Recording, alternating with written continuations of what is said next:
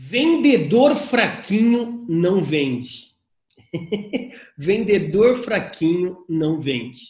André, você tem alguma coisa contra vendedores que não têm muita massa muscular, que não são fortões, etc?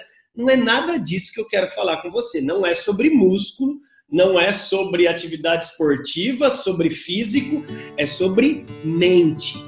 Vendedor fraquinho não vende. Esse fraquinho se refere ao mimimi, a vendedor chororô. Tem vendedor que todos os dias, infelizmente, quando acorda, ele resolve ser campeão de desculpa do que de resultado. Até porque ele não lembra que quando a gente acorda, a gente só tem duas opções: ou aprender algo novo, ou achar um culpado, ou ser vítima. Por isso que eu repito aqui: vendedor fraquinho não vende. Olha só, esse videozinho aqui é muito importante para você começar a refletir. Que tipo de profissional de vendas você é? Você é um cara que só traz problema para a empresa?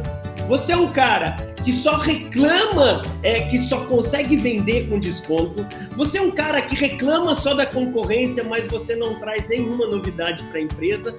Você é um cara que foca mais na zona de conforto do que na atitude? Ou você é um cara, você é um vendedor que você se, sempre se acomoda com o básico. Se vender uma, duas já está bom.